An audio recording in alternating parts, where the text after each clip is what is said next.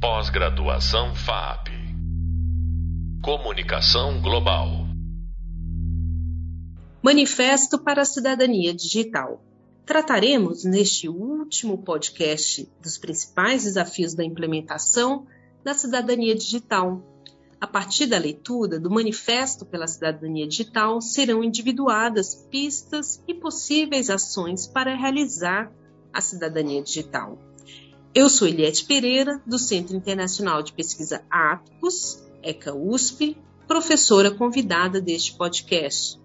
Sou historiadora com mestrado em Ciências Sociais e doutorado em Ciências da Comunicação pela Escola de Comunicações e Artes da Universidade de São Paulo.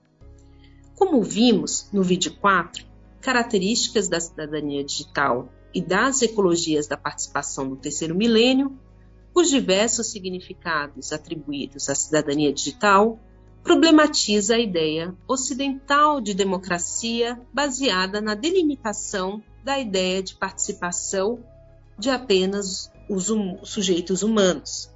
Porém, como podemos implementar na prática essa ideia de cidadania? Neste podcast serão analisados com detalhes o Manifesto para a Cidadania Digital, assinado por diversos pesquisadores internacionais, que resultou em um programa para a implementação da cidadania digital em seus diversos âmbitos, da inclusão de perspectivas não humanas ao direito e educação para essa nova cidadania. O Manifesto da Cidadania Digital ele foi publicado no dossiê é, chamado Netativismo, na revista Lumina, do programa de pós-graduação em comunicação da Universidade Federal de Juiz de Fora. Ele foi publicado também no livro A Cidadania Digital, a crise da ideia ocidental de democracia e a participação, participação nas redes digitais, do o livro do professor Máximo de Felice, publicado pela editora Paulus em 2021. O manifesto reuniu professores, pesquisadores e centros de pesquisa de diferentes países, que o assinaram e o divulgaram nas suas universidades. O texto está dividido em quatro partes e tem como objetivo é, principal apresentar um campo de pesquisa, estudo e reflexões sobre as mudanças aportadas pelas redes digitais na participação dos cidadãos nos processos decisionais e na política em geral. A primeira parte do documento, intitulado Da Sociedade para as Redes Conectivas, apresenta a transição das formas de conflitualidade social, no caso de contratualidade social, realizadas apenas por cidadãos, para aquelas estendidas à biodiversidade, e a todas as entidades não humanas, que, por meio do processo de sensorização, tomam a palavra e começaram e começam a influenciar nossas ações e as nossas decisões. Fazem parte dessas diferentes entidades os algoritmos, os dispositivos de conexão, Big Data e todas as formas de inteligência não humana que contribuem para a realização e a definição do que somos. A segunda parte do documento, intitulada Dos Parlamentos para as Plataformas Digitais, refere-se às novas modalidades de interação e conectividade que descrevem a transição das formas representativas dos processos de tomada de decisão para as plataformas digitais. As plataformas digitais não só fornecem os instrumentos para a participação direta dos cidadãos, a partir do debate, do ativismo e da votação online, como vimos no nosso último podcast, mas também estas plataformas permitem a criação de ecologias de interação que podem conectar a inteligência humana àquela dos dados, das biodiversidades e da robótica, criando uma hiperinteligência interativa. A terceira parte do manifesto, intitulada Da Identidade Política para a pessoa digital promove a substituição da ideia da pessoa como animal político, típica da tradição filosófica ocidental, pela de infovídeo ou pessoa, ou pessoa digital, composta pelo todo inseparável do indivíduo biológico daquele digital. Essa nova dimensão plural da pessoa interage e participa da vida pública por meio da construção de redes e ecologia de dados, cuja dinâmica deve seguir a lógica trans e transparência mútua. Finalmente, a quarta e última parte do documento é dedicada à necessidade de educar para a cidadania digital, entendida como um dever para a nossa sociedade e para todas as instituições educacionais, públicas e privadas. O objetivo é a construção de redes mais inteligentes, capazes de criar e disseminar soluções concretas para problemas sociais, abrindo um novo horizonte de participação do habitat e da gestão do comum.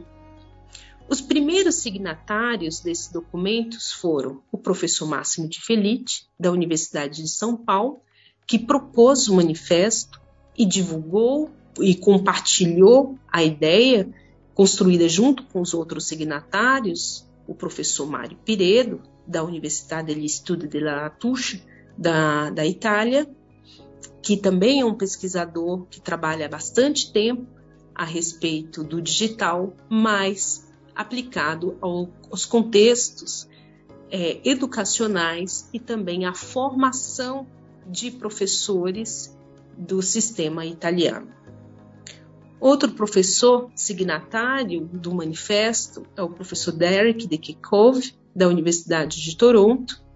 O professor Derek ele foi assistente do, de Marshall McLuhan, é, um estudioso, um pensador da comunicação que teve um papel fundamental para pensarmos a comunicação e uma comunicação que o McLuhan pensou não na era digital, mas na época sua, que era na época ali da, dos jornais, da TV, principalmente, do cinema, em que ele fala que os, esses dispositivos eletrônicos são extensões do nosso corpo e são capazes de produzir aquilo que ele chamou de aldeia global, ou seja, esse sentimento de pertencimento é, por meio desses fluxos informativos e um sentimento de pertencimento que não está relacionado só ao local, mas também aos próprios fluxos é, comunicativos que ali são trocados. Outro é, signatário, que também é pesquisador das tecnologias digitais, mas voltado ali para se pensar uma filosofia do digital, e que aqui comentamos sobre a obra dele, o professor Cosmo Acoto, que é pesquisador do MIT de Boston, dos Estados Unidos. Outro signatário do manifesto é o professor José Bragança de Veranda, da Universidade Nova de Lisboa, Portugal. O professor José Bragança tem um trabalho é, de pesquisa sobre corpo imagem. Inclusive, ele tem um livro publicado aqui no Brasil por uma coleção é, dirigida pelo professor Máximo, na editora Ana Blume, que se chama o livro Corpo e Imagem. Foi um livro publicado ali em 2009 e que tem várias referências também a respeito desse processo de constituição dos corpos com a difusão das imagens na era das, é, da comunicação de massa e também na era do digital. Outro signatário do manifesto é o professor José Alberto Santos Martínez, da Universidade Autônoma Metropolitana do México, UAM. É, o professor é, José Alberto também tem pesquisas voltadas ao campo da virtualidade e da imagem e é, estuda também e já estudou também formas de net ativismo e estética no México. O manifesto ele é, reúne, né, reuniu esse conjunto de pesquisadores e tem como, né, como teve como ideia principal pensar né, a cidadania digital associada a essa era que é caracterizada por uma importante transformação que indica a transição de formas subjetivas e humanísticas de interação e cidadania para formas digitais, que estão é, delineadas pelos algoritmos e pelas infoecologias de participação e vida. É necessário mudar nossa concepção do social e nos prepararmos para habitar as infoecologias e as redes do mundo que está por vir.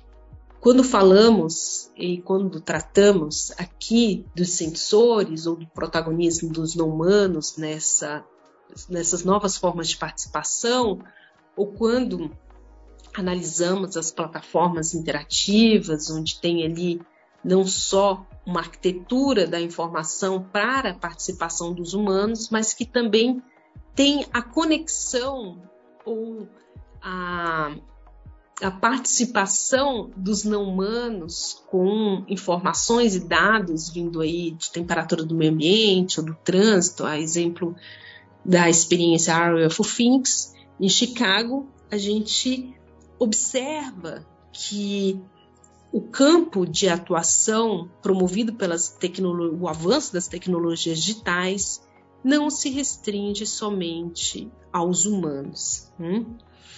Então, a primeira parte do Manifesto da Cidadania Digital é intitulado Da Sociedade para as Redes Conectivas e fala no seu primeiro ponto que o social não é mais composto somente por humanos. Algoritmos, databases, inteligências automatizadas, florestas, emissões de CO2, o clima, a partir de interações em rede, tomaram a palavra. Começaram a participar e a influenciar nossas ações. O segundo ponto são as redes de dados e as arquiteturas de conexão, formado aí pelas internet das coisas, big data, desenvolveram formas distribuídas de inteligências capazes de conectar entidades diversas e de pôr em rede vários tipos de superfície. Terceiro ponto, temos conectados as redes e a banco de dados, estendemos por meio dessas conexões nossa pele, nossas mentes ao planeta inteiro, tornando-nos cidadãos de galáxias e de bits. Não habitamos mas apenas países, cidades ou nações, mas por meio dos diferentes modos de conexão, habitamos toda a biosfera. As formas digitais de cidadanias poderão se tornar independentes daquelas dos estados nacionais e propor formas de pertencimentos atópicas e não necessariamente vinculadas a um lugar físico ou a nações específicas. Falamos no podcast anterior das formas comunicativas do habitat, proposta pelo professor Máximo de Felice, onde ele vai analisar essas relações estabelecidas por modelos comunicativos, tecnologias específicas é, atribui ou condicionam determinados relacionamentos com os humanos e com o território. Então, a cada tipo de tecnologia teremos um tipo de é, interação.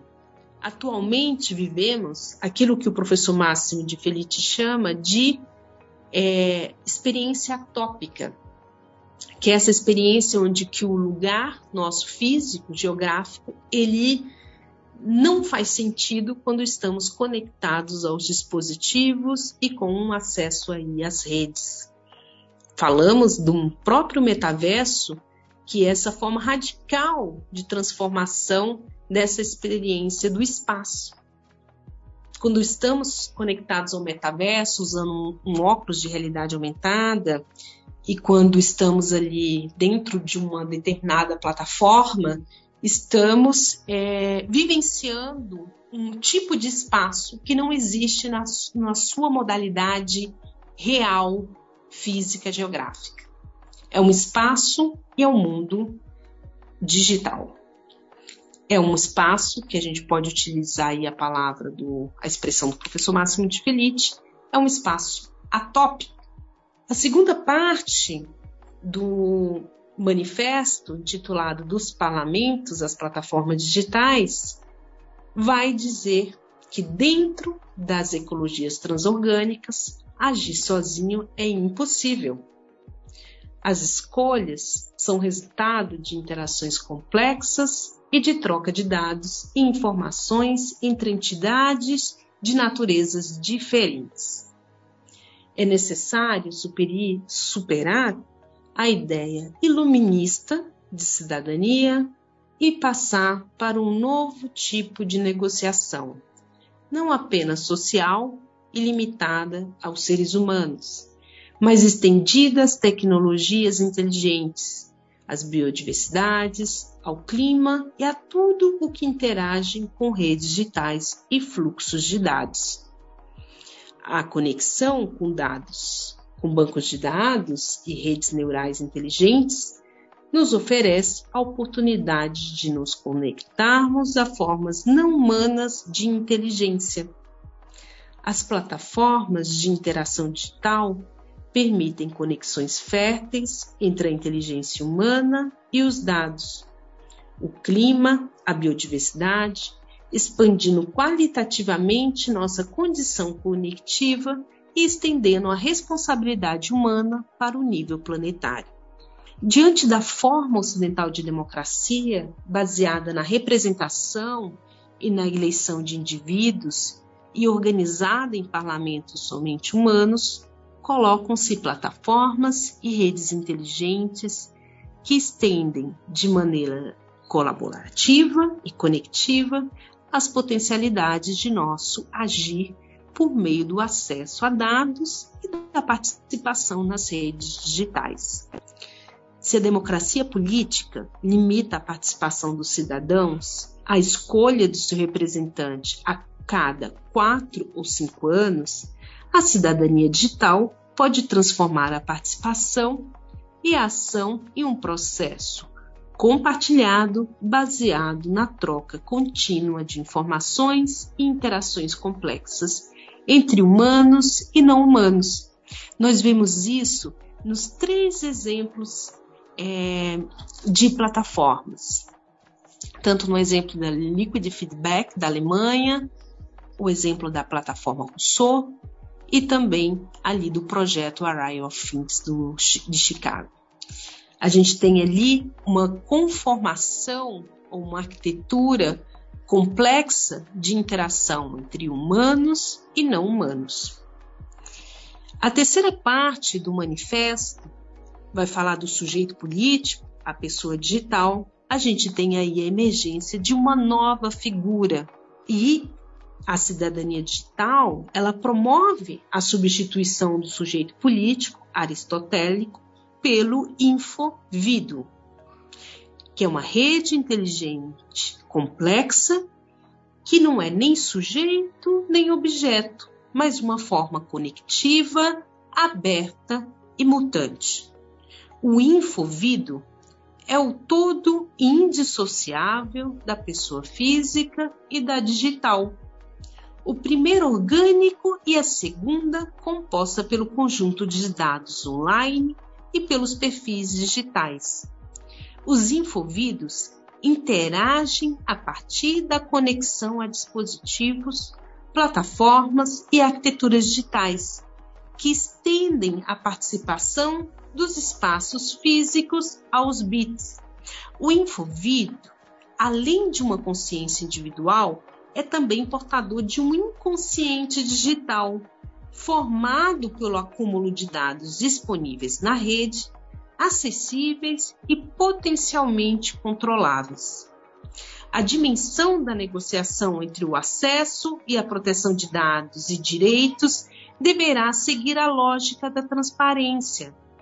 Uma declaração de direitos e responsabilidades do Infovídeo deve incluir o poder de controle sobre os seus próprios dados e seu uso, bem como o livre acesso aos dados das instituições públicas. É fundamental essa dimensão jurídica até daquilo que vivemos hoje a respeito dos termos de acesso ou termos de acesso aos nossos dados, que às vezes muitas pessoas, muitos de nós, para termos acesso a um determinado serviço, não chegamos nem a ler esses termos e, e, e acabamos dando ali a licença para que os nossos dados sejam utilizados de uma forma, às vezes até mesmo indevida, para uso de publicidade. Mas a gente sabe também, por outro lado, que o uso dos nossos dados melhora a inteligência dessas máquinas inteligentes ou da própria da machine learning, porque essas máquinas, a inteligência artificial, aprende na medida que ela vai ali é, tendo acesso a dados. A última parte da nossa, do, do nosso manifesto, é, do Manifesto da Cidadania Digital, fala justamente sobre a formação para a cidadania digital o conhecimento está se tornando inseparável da rede e irrealizável sem as redes de dados e informações. É essencial promover o pleno conhecimento dos regulamentos, direitos, privilégios e obrigações que existem nas interações em redes. No Brasil, nós temos o Marco Civil da Internet, onde ali tem uma série de direitos e deveres, mas também tem de garantias de nós, cidadãos, acesso à informação e também à privacidade e também direito à conexão. Essas, esses direitos, esse, essa dimensão jurídica, ela, ela é fundamental, porque ela não só nos garante é, direitos, né, nos protege, mas ela também nos fornece ali uma arquitetura de como é, estar e como é, gerir os nossos dados, né? como estar nesses ambientes e gerir esses, nossos dados. Lógicas algoritmas, algorítmicas permitem acesso a dados, a conexão entre essas informações identificando relacionamentos, conexões e quantidades. Portanto, é necessário que os espaços de informação online sejam protegidos e confiáveis e que as redes sejam habitadas de modo mais consciente. Precisamos construir softwares algoritmos e regras que garantam o respeito aos direitos de todos e uma participação ativa e concreta nos processos decisionais a essas novas formas de governança digital. Formar a cidadania digital é agora um dever para a nossa sociedade e para todas as instituições educacionais, públicas e privadas significa desenvolver uma participação responsável, uma interação consciente por meio da construção das habilidades de todo em um mundo cada vez mais conectado. Nossa tarefa é, portanto, aprender a construir redes mais inclusivas e inteligentes. É aprender e também é, formar, capacitar toda uma geração que está diante de grandes fluxos informativos. E para que possamos, de uma forma ativa, participar desses processos decisionais, nós precisamos também saber navegar, interagir com, esse, com esses fluxos é, comunicativos e informativos. E não significa, por exemplo, às vezes, quando professores e instituições educacionais não sabem lidar com todos esses dispositivos e como essa geração tem uma familiaridade e um uso constante, não sabem trazer esses dispositivos para o próprio processo de formação ou para o processo pedagógico. Fazem o quê? Retirar os celulares ou afastá-los ali dos computadores ou desses dispositivos e não fazem, né, ou não integram a esses dispositivos a própria formação desses cidadãos. Uma informação importante que na nossa base nacional comum curricular aprovada no Brasil e que é um documento normativo importante que todas a, a educação básica brasileira, seja pública ou privada, deva seguir, a cultura digital é uma quinta competência. E a cultura digital ela é fundamental para a formação desse novo cidadão. E a cultura digital, é, dentro de todos os âmbitos da, dessa, desse novo contexto, que não é só lidar com esse grande fluxo de informação, mas é também produzir softwares, também produzir plataformas, ou seja, formar cidadãos capazes de entender o dado, os softwares. E, claro, é, de uma forma crítica e consciente. Precisamos, então, construir softwares, algoritmos e regras que garantam o respeito ao direito de todos a uma participação ativa e concreta nos processos decisionais, a novas formas de governança digital, como já foi dito. Formar cidadania digital é agora um dever para a nossa sociedade, para todas as instituições educacionais, públicas e privadas. Significa desenvolver uma participação responsável, uma interação consciente, por meio da construção das habilidades de todos e um mundo cada vez mais conectados, e nossa tarefa é, portanto, aprender a construir redes mais inclusivas e inteligentes. É necessário trabalhar para a criação de uma carta magna mundial capaz de orientar as, as interações entre humanos e não humanos em direção a um futuro que privilegie a colegiabilidade, a sustentabilidade e o recíproco, recíproco respeito entre as diversas entidades interagentes em rede. Você acabou de ouvir mais um podcast sobre o tema da cidadania digital, apresentado pela professora convidada Eliette Pereira, do Centro Internacional de Pesquisa ATPOS, ECA USP. Sobre esse tema, convido você a saber mais no Hub de Leitura, no livro do professor Máximo de Felice, A Cidadania Digital, a Crise da Ideia Ocidental de Democracia e a Participação nas Redes Digitais. Esse livro foi publicado em 2021 pela editora Paulus. Bons estudos! Pós-graduação FAP Comunicação Global